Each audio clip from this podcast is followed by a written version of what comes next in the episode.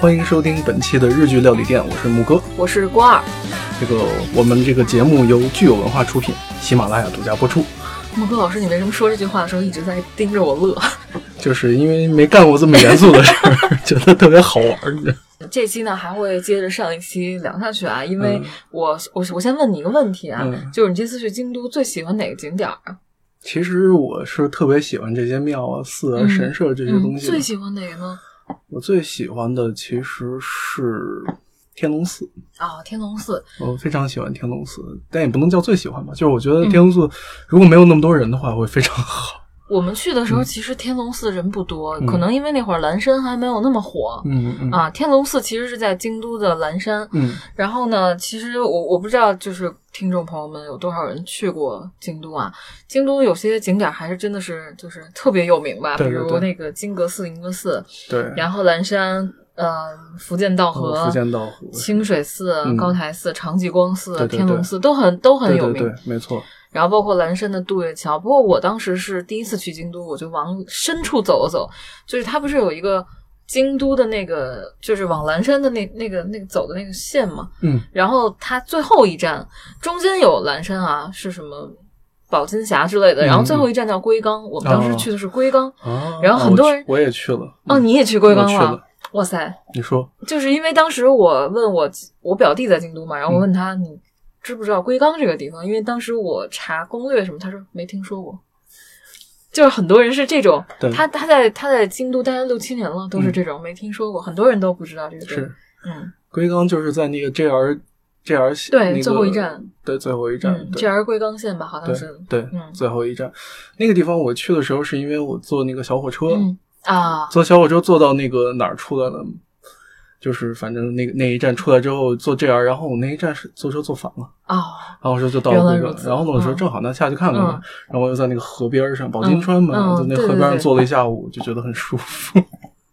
确实是，因为我就是对我记得那地方旁边有一巨大卡拉 OK，对然后还有巨大的音乐帽，对，就特别特别违和，当时对对刚看到。对对对，就说到这个呃，京都跟东京的感觉啊，嗯其实我觉得日本有一个特别可怕的，嗯，可怕的东西，也不叫可怕，也可能叫可敬这个词用的更准，就是所谓生之欲，就那儿人生之欲特别强。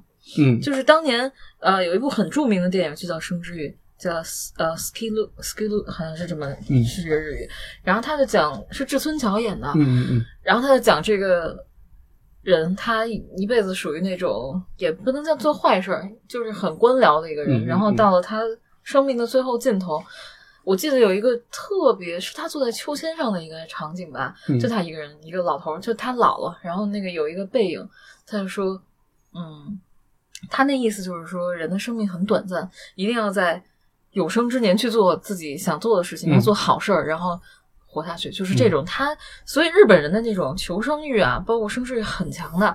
但是京都跟东京给人的这种生之欲其实特别不同。东京就是很有点像纽约那种，就是刺激你，就是对，一直就是不断刺激你感觉腥风血雨，你要往上爬，，对对对对，就是那种，对你要踩着别人往上爬，对就有点那种感觉，但是京都就是那种绵绵细雨啊，你就觉得哎呀，活着真好，就是这种这种感觉。就是京都你在哪儿待着，你就是在屋里睡觉，你都觉得哎呀，我在京都屋里睡觉，觉得感觉真的是不一样。对，但是你说到这个，我有这个感觉，就是京都人确实他比较随意一点。而且很慢，它很慢很慢，对，它很慢，而且它随意体现在就是在路上其实不太守规矩，嗯。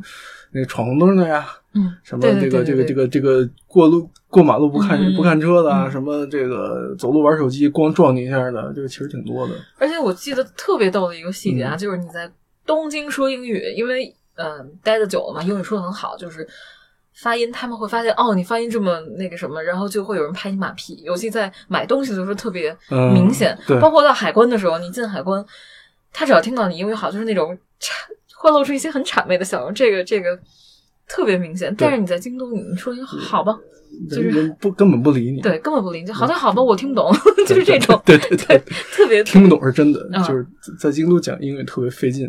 但是在东京，就是好的一点是你只要英语够好，一定就是能跟人交流。你在京都英语够好是没有用的，没有用。他还是跟你说日语，对，他笑着还是跟你说日语，就是啊，我就是不知道，你也没有办法。而他有一套嗑，他一定要说完。没错每次都是一套科一定要说。对，就是说我其实，在东京的时候，我发现有一个很有意思的事情，嗯就是说，我觉得东京其实你看表面的光鲜亮丽之后，你扒开它外表东西，其实你看它底下是一个秩序井然、一个特别封闭的一个系统，这点特别可怕。嗯它这个就不像纽约，它是一个开放的竞争，流动的它是一个开放的杀戮场，它是一个开放的嗯，那种，对吧？对，竞技场。对对对，但是东京不是，东京是一个就是一个大一个在转的大机器，然后每个人来就咔嚓安在一个地方，然后你就跟着转就好了。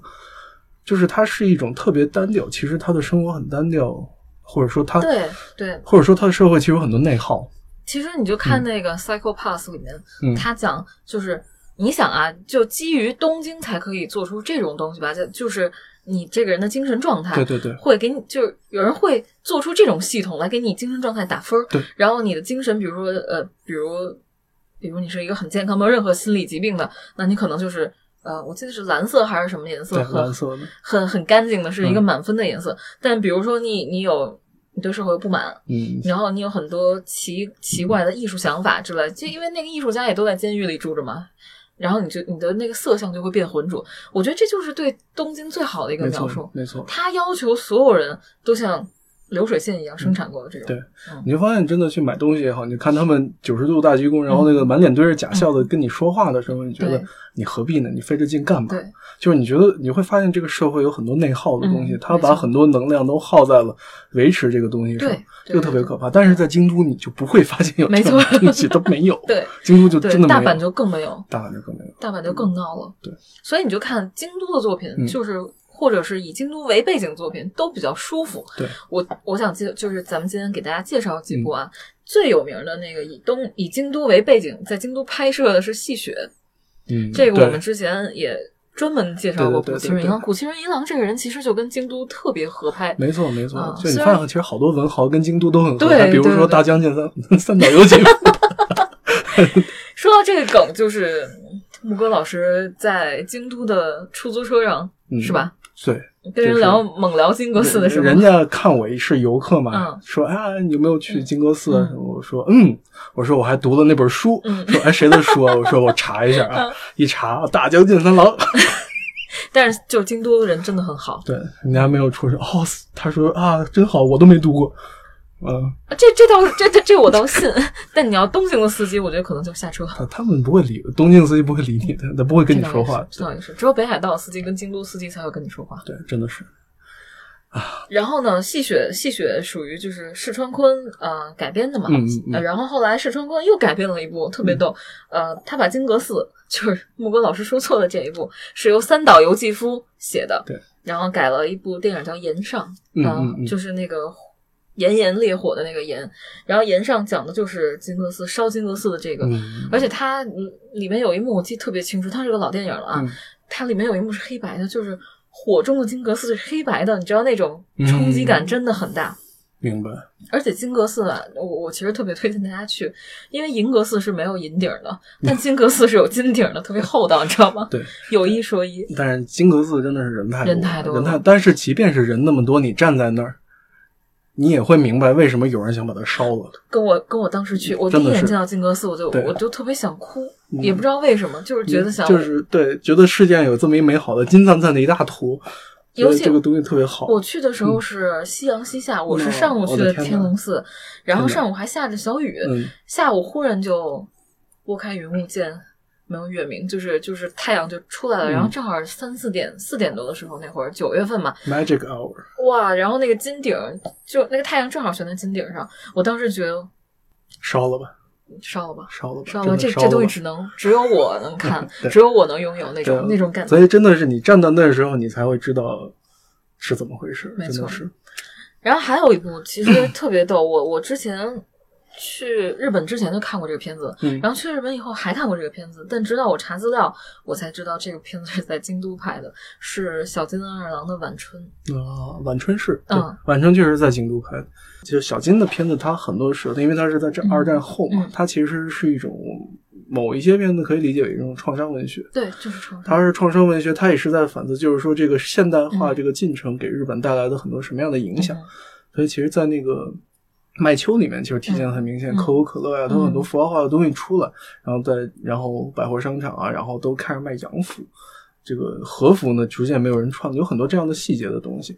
包括其实小金的拍摄手法，对也是在抗对现代性的一个特别大的抗争，嗯就是他特别擅长于我这个镜头就摆这儿嗯，不动，嗯然后开始继续拍。我记得我看他自传的时候，他是这么说的：他说是因为地上线太杂了，对对他说他不想把镜头往下放，这样的话他就看画面比较干净。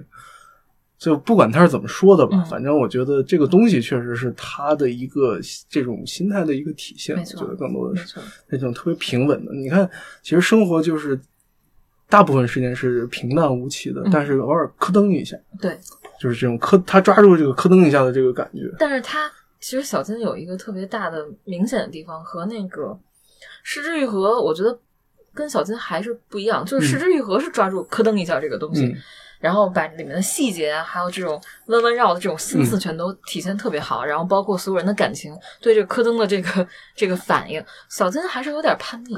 他的那种叛逆属于老派叛逆，就是你刚才说他对现代化是有反感的。对，嗯，所以他的那种反抗就是在很平静、很平静，像一条静河一样的那个那个表面下面都就是有暗涌的那种感觉。嗯然后小金，我觉得他拍《晚春》，我当时只是觉得这部片子特别的舒服，哪儿舒服？后来我才想到，哦，因为他其实你看那个戏雪啊，包括其他都会有在蓝山那块儿取景，然后包括有樱花啊，嗯有渡月桥啊，就是这种，它是有京都很明显的景点。但是你看小金找的是什么？找的是枯山水。嗯晚春里大片大片出现这种枯山水，嗯且那个那个寺里面那枯山水前，然后很多人坐着聊天的那种那种场景，它其实很像小金的那种那种风格。嗯，对，嗯，确实，枯山水这个东西是一个 日本非常独特的创作。禅吧，禅这种东西，嗯就是我觉得其实枯山水这种东西，可能怎么说呢？嗯我就是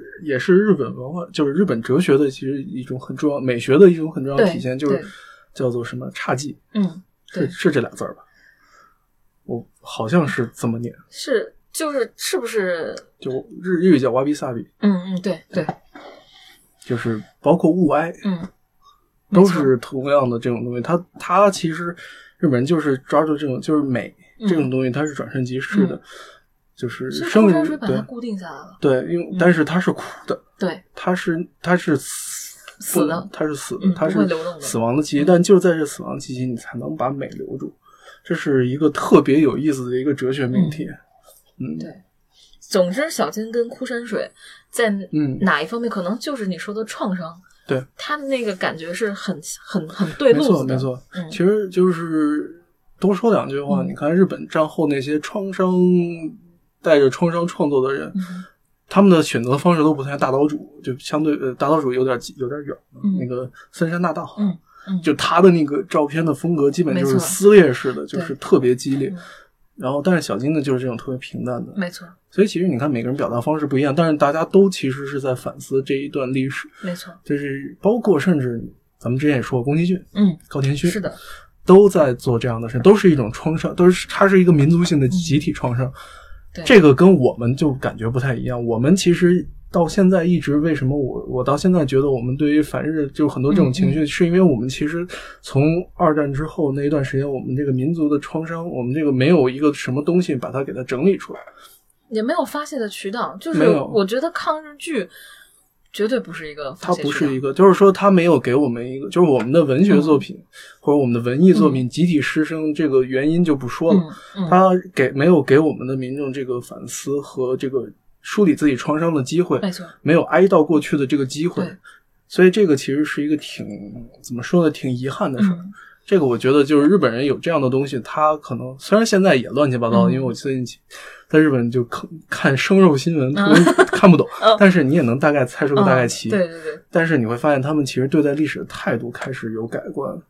右翼不再是主流的政党，对就是右翼虽然他们控制很多东西，嗯但是右翼的声音越来越弱了。没错。这还是很有意义。包括最近最近那个日本电视台放了一个南京大屠杀纪录片，嗯是的，嗯非常震撼。就是说这个是一个创举，算是它是基本就啪啪打右翼的。对，我觉得这个是也是一个非常伟大的事情。很多日本人依旧不愿意相信，嗯，但不管怎么说，它是一个好的开始。没错，嗯，所以就是所以其实想了解这种创伤，就是创伤文学的话，我看看一看小津二郎，看一看他们那个年代，就是四五十年代那些作品。会会非常有帮助，没错而京都其实就特别是一个特别适合疗伤的地对方。对 对对对对对嗯，他就慢慢，而且你不用干什么，你就走一走路，吃一吃饭，好像就那个伤口就抚平了那种对对对感觉，特别是是一个很有魔力的城市。你就往那个钱箱里面扔扔几个钢镚儿拜一拜，对你立刻就觉得你身体有开始有一股力量开始涌上了。对，还有就是觉得这个地方能够把你支撑起来，拖住。就你看《刺客聂隐娘》，嗯，就也是在京都拍的嘛。嗯然后这是当时里面有一个是木鱼儿还是什么东西，我不知道那个东西叫什么，就叮的一声，就那个叮的一声，啊你会在这个京都寺庙里，你拜的时候，对对对它上面有个铃儿啊，你可以摇，你经常会听到那种类似的声音，就是觉得啪一下，那个那个嗯脑袋里面的东西就清清爽了，就是那种感觉。对。然后说到就是说完疗伤这一块儿，其实更想提的是，呃，京都自己特别特有的一种，也不叫幽默吧，就京都人的青春。嗯京都人青春代表就是我们上一期提过的京京大双璧嗯啊，那个万城墓穴和 森见登美彦。我为什么一定要提？是因为当时我从日本回来就拼命的补日本文学，我没有看过的，然后就在那个 MoMA，就是北京的那个万国城，嗯它有一个库布里克书店，嗯然后我在它的日本文学特别杂，我就看随便抽了一本，我看那个鸭川六景还挺好玩的，啊我就拿回家看，看不懂。然后后来呢，我就知道哦，原来这是后传，是外传。然后我就去买了正传，叫《鸭川小鬼》，也叫《鸭川荷尔摩》。这个荷尔摩讲的是什么啊？这个荷尔摩是讲当年京大有一个青龙会，然后呢有这个有这个玄武、朱雀、青龙、白虎，就是京都这个城里啊，嗯有这个四家对战，然后他们会用式神来对战。其实，所以我们讲的那个、呃阴阳师的那个式神，人家早就写过了。对，嗯，然后他这个对战的模式叫做荷尔摩，所以这本书叫《鸭川荷尔摩》，也叫《鸭川小鬼》。然后这个万城墓穴呢特别逗啊，这个万城墓穴他写了《鸭川六景》和《鸭川小鬼》嘛，嗯然后他是学文的，是嗯法学部的。嗯 然后三剑登美彦呢是农学部的，学理的。后来他好像他学生命科学之类，总总之是学理的。然后，但是他们写的东西就是风格，虽然都叫京大双臂，风格就差的非常远。对差的太远了。就是三剑的三剑的这个怎么说？他简直就是脑洞嗯，奇大无比是一。个特别有想象力的一个人。但是嗯他又是那种，因为学过理吧，可能，然后他的那个思维逻辑特别的缜密，你觉得他这个东西不是飞的，对，嗯。然后他呢，还特别照顾那个宅男，就是他写东西都是要提到很多宅男，比如特别著名的四叠半嗯，神话四叠半，神话大戏，四叠半是我入坑我也作是，之一。我也是，嗯就是四叠半是什么意思？它一叠，它是用来像就像咱们这儿一平米，差不多这种这种这种意思来形容房屋大小的。嗯一叠是指一个榻榻米的大小，嗯是一点六二平米。嗯四叠半等于指的是那个宅男的宿舍。嗯，嗯，它所以四，大概有多大？哎呀，这是数学问题，这个问题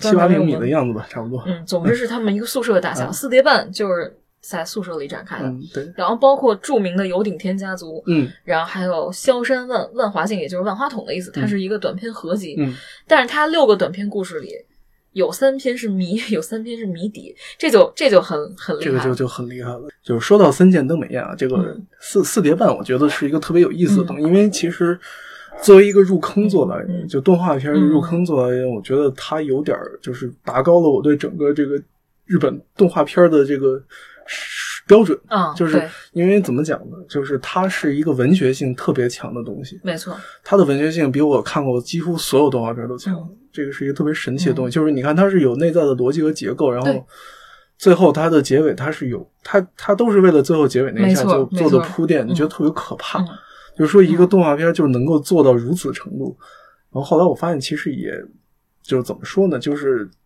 它的这种文学性，我觉得这个就像你说，它这种有这种底子，有这种基础吧，我觉得。而更多的其实也是他在里面，就是这四叠半里面提的很多这个对于这个京都的很多非常有趣的这个嗯景点啊，嗯包括一些很有趣的地方，嗯。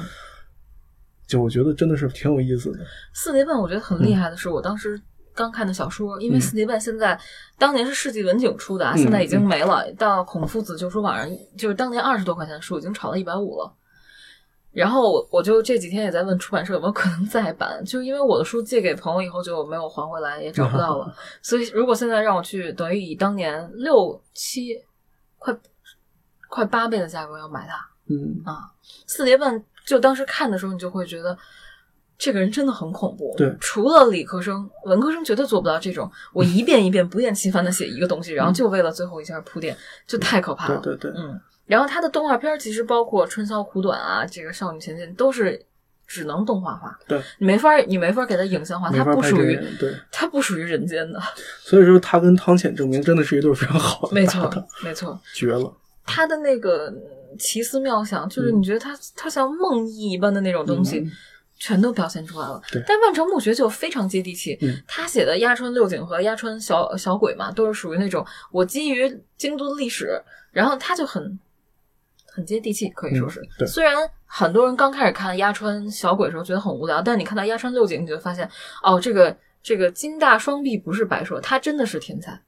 只不过他天才的地方就是他没有那么可爱，他的天才地方就不像森田东美那么讨巧。对嗯，但真的是天才。嗯，讨巧确实是有一点，对，你得承认，就是他的这种写法，就是他其实注重的叙事性，而不是文就故事性。对，它的叙事性是大于故事性，没错所以其实这个东西是挺讨巧，嗯但是就特别适合影像化，就是你做成动画片，做成什么就特别太好好看了就，真的好看。嗯，而且他是他一个理理科生啊，嗯他最后去做图书馆的，他就图书馆管理员好像是图书馆管理员，好像是啊，这个职位真的诞生了不少有意思的人。对对对，你就想天天窝在图书馆里，然后能写出这种，就是对，真的很了不起。有的人天，有的人窝在图书馆里诞生了新中国，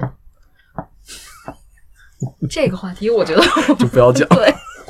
然后还有就是说完他们两个啊，嗯他们两个其实就是属于特别京都的代表。对对对他们的作品里，不管是文科生还是理科生，都带着特别强烈的京都式幽默，嗯。就是很多就所谓关西幽默，啊，对对特别关系的对，很多巨冷巨冷的对对对，这个我印象特别深，就是有顶天家族对。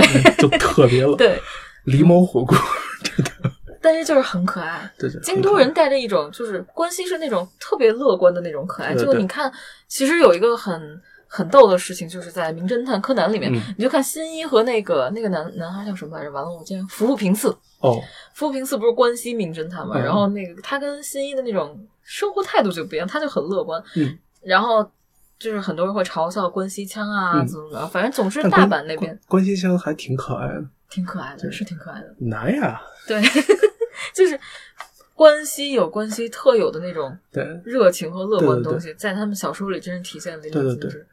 然后包括还有呃，是柴田纯，嗯柴田纯唱过一个叫《东京什么》的，好好像就叫东京，就叫东京，那个歌。然后其实讲的故事和关八唱的，关八分唱过一个叫《大阪 Lover》，啊，这其实两个是讲的同一个故事，为了爱人，然后一个从大阪搬到东京，一个从东京搬到大阪。啊，对，然后就是两个风格不一样完全不一样。大阪 lover 就是超开心，你心情嗯只要一不好，你放开这个音乐就会很开心。对，东京真是越听越丧。就是觉得啊，我我就要去一个陌生的城市，嗯和他，哎呀，我怎么觉得我心里没底呢？就是这对样。对对对对对，就很丧。就其实这就是关东和关西的巨大的差别。然后还有一部我真是死活都没想到，嗯是取景于京都的片子，是《罗生门》。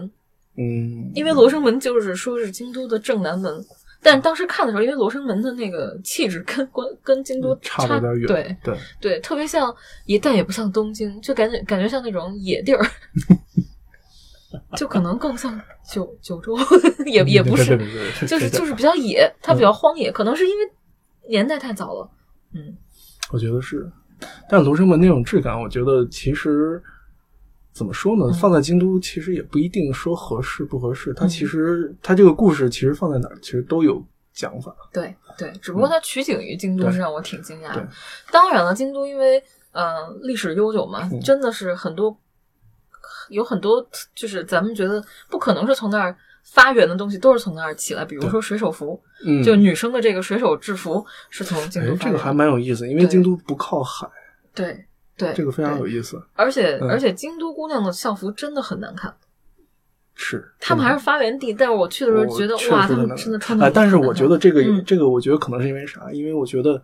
你看，其实动画片里有大量的那种去京都休学旅行，我觉得你啊看的不一定是京都本地人，啊，也有可能。不一定。但总之就是京都的颜色比较灰暗，嗯总体来说更像它更接近它整个城市的这个基调。对，他们校服很多都是灰的，嗯，不像那个东京是蓝色制服啊、黑色制服、白色制服都有，是的它那边更偏向于灰的。灰的，对它那个上外套基本都是灰的，没错，对，没错。然后裙子也很长，嗯，这点跟东京就是差别很大。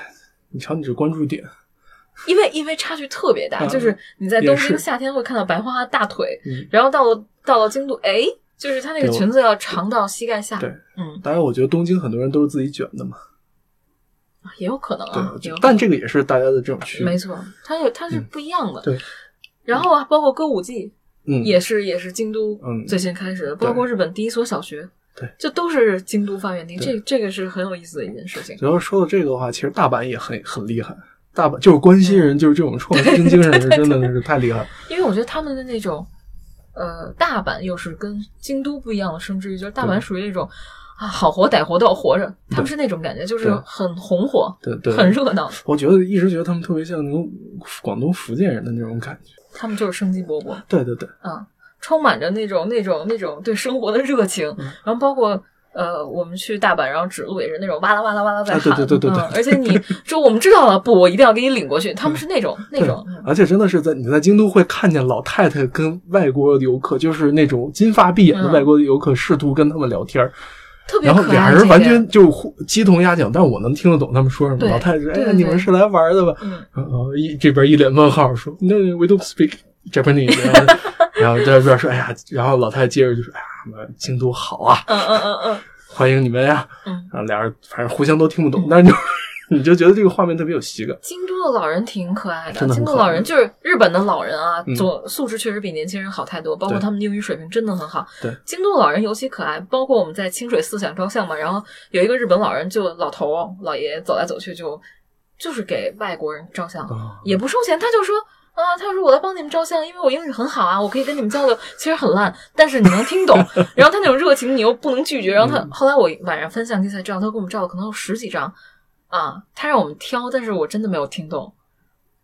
哦，但总之你就会觉得很可爱，然后他嗯会、还有老太太就会一直跟你聊天啊，他也他也不觉得你英，因为你英语好想跟你聊，他就是想跟你聊。对对，嗯，真的是，然后包括在京都，我有一对朋友，他们可能英语就比较比较一般，但是他会和就是因为一个相机是日本的相机嘛，好像是尼康吧，嗯然后他们跟旁边的日本夫妇就非常聊得非常开心。然后这种其实京都人这种热情感，在京骚细化里面嗯体现的就特别明显。嗯京骚细化就是京都，我觉得是京都系的代表。对，嗯，京骚细化也是一部非常非常棒的、非常棒的动画。没错。嗯，然后还有一个比较悲伤的这个片子是 base 在京都这个这个这个大舞台上，就是《博音鬼》。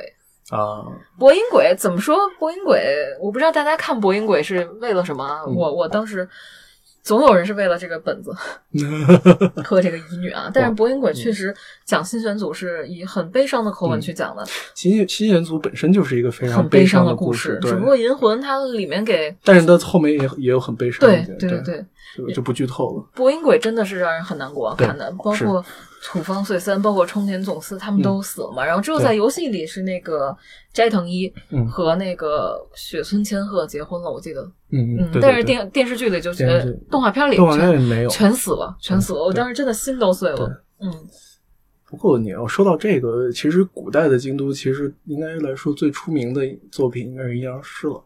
啊，对吧阴阳师对，阴阳师其实就是包括就是怎么说，梦枕魔这个人呢，啊也是写了很多跟京都有关的东西嘛。对对对前一阵儿的《空海呃妖猫传》啊，妖猫传对啊对。然后呢，但是你看像，我觉得像阴阳师这种感觉，其实也是一个非常京都的这种感觉。他就是在这个生活，他总是在想象说这个东西有什么各种各样的妖魔鬼怪。嗯，没错我觉。得这个也很有意思。但其实你就想啊，森田登美彦他们那种脑洞，包括万城墓穴讲的那种什么式神，嗯其实都是来自于古京都的那个没错没错这些这些积淀。对，嗯，日本人日就是有很多神，有百万神嘛，就是有很多神他们就是对于这种很玄学的东西，他们非常的不能叫迷信，他们是有一种就是把它当做一种精神，对，没错。嗯，就是他觉得万万物皆可畏，嗯，这是一种非常有意思的精神。们经常会说“头上三尺有神明”这句话，最早其实就是从日本传过来是的，嗯，这个事情其实我觉得就体现在这些作品里面非常明显，就是他有一种对于某种神秘力量的敬畏，不管是自然也好，是这种超自然的东西也好，还是什么，其实你包括，嗯、就不说京都啊，嗯。嗯，那个那个那个叫什么？地狱少女，嗯其实它都是这种精神是的是的很很是的是的 很代表性的、少女，代表性的传，达者。没错没错。嗯所以我一直觉得，就是京都就是一个，也许它在我们看到的这个表象之下，它还有很多我们看不到的东西。对，我觉得这个可能是也是旅行的乐趣之一吧。但或许会慢慢去揭开。就是我们嗯现在看到的，也正是它这么多年形成了这种积淀，对对对，让你看到就是说。就是说呃知其然之后，如果你知其所以然的话，你觉得非这个这个就会就更就会非常有乐趣。你站在这个地方说啊，这个地方就是朱雀门，啊，是，嗯就是感觉就是，但是现在变成一个朱雀小学什么的，就是因为这个我住的地方离二条城不远。啊，所以就就就就感觉哦，真的是非常有意思。就你会觉得几几百年前，甚至几千年前，可能真的有有很多人都在同样的地方走过、路过、生活过，就是大家都在这个地方。地只有地方没有变，嗯其他什么都都变了。你觉得这种时空感，其实你在北京也有，但是那种感觉不一样弱弱。化了很多。因为在北京这种感觉，它缺少一种平民化的基础，没错因为它是工程，它是高墙，对对对对对，然后呢，我们又因为我们的文化断档了很久，我们就是有很多东西，其实，在不知不觉中丢掉了。但是，其实你会发现，日本人没有丢掉很好们这些东，西，尤其在京都。其实你说，对，嗯像二条城当时也是皇家所在地嘛，但是现在二条城是德川德川德川的幕府但德川幕府当年就跟皇上的那个地位基本是跟天皇地位基本是是一样的了，所以对于我，在我心里，它就是皇家那种园林代表地。呵呵，然后最后推荐给大家的是物语系列，这个嗯这个就没什么，物语系列的作者其实是我也是经常说错，嗯因为老是把它跟西尾维新嘛，把嗯。西尾维新跟写推理的西村京太郎搞混。嗯，日本名字真的很容易搞混。总之，物语系列呢是新房昭之做的，然后很新房昭之，对，也很西尾维新。我只能有趣，我只能这么说，非常非常有趣。他那个脑洞大到，然后也很奇怪，他为什么不在日本各地去寻找这个这个背景，而是找了京都？我真的、嗯我真的一直想不明白这个事情。我觉得找京都这个地方，我觉得也很，就是它是一个非常合适的选择对，它是一个非常合适的选择，嗯它不一定正确，但是它嗯特别合适。就是这个故事发生在京都它，至少不会出错。是没有问题的，而且好多故事都可以发生在京都，因为京都东西实在是太多了。没错，嗯，没错。总之，如果你就是大家要看物语系列的话，嗯我最推荐的是《画物语》。话物语是真的是确最经典的实很出色，嗯而且因为是这些所有人的初始相第一次没没错认识，这个过程非常的精彩，主要嗯是看完《画物语》，很多人喜欢上战场员嘛。呃，荡漾。就是你看那个在秋叶原卖手办也好，这种衍生品也好，战场员是被单独拎出来的，对跟物语系列完全没有关系。就我对对只我只把黑衣给拎出来，你们买吧，对对对，就这种。是嗯，所以就是这种御姐型的，对吧？对，这个，所以说明宅男其实挺空虚的，挺可怜的，需要有姐姐来疼。也不是吧？就宅男，我觉得宅男很快乐啊。那对就是在对对他个对这倒是虽然森这田话没错，森田登美彦其实，在心疼宅男的同时，也在也在也在就是不断给他们快乐。也在，我觉得他们他他是蛮赞赏这种行为的。是的，是的，嗯就是他觉得这种就是为自己而活，为自己的快乐而活，我觉得是是值得甚至他。自己都是呃对，对吧？这个我们就不知道了。但是总觉得能有这种脑洞的，应该是满宅的人。他是他，我觉得他至少应该是一个非常快乐的人。因为就是在三次元沉浸太久以后，我总觉得脑洞会。那个脑洞能力会缩小很多。对我们在这个行业里面，我们觉得其实最缺的不能叫脑洞，就是这种创造力吧。没错，我觉得这种创造力是我们能够生生不息，这是我们的求生欲了。就是，总之，我觉得人在这个生活琐事中泡久了以后，这个灵感啊，包括才华，可能真的会慢慢消磨。所以，听众朋友们，就是如果觉得我不知道大家从事什么样的工作，但我总觉得什么样的工作都是需要灵感和创新的。总之，如果大家觉得嗯。这个东西慢慢减少了，对，不如去京都走一走，说不定会给给大家一些 新的新的灵对，好，感觉京都旅游局给了我们很多钱似的。下次找他们要赞助。对，但其实就是脚踏星空，脚踏星空，仰望实地，对。对，就是星空总是要看的。我们这句话说的非常新鲜，登美艳了。对，脚踏星空，哎。那咱们这期就以这句很不靠谱的祝福，对，祝愿大家脚踏星空，仰望实地啊。好的，那 我们就这么结束吧。好，那就这样，我们下期再见。下期再见。好，拜。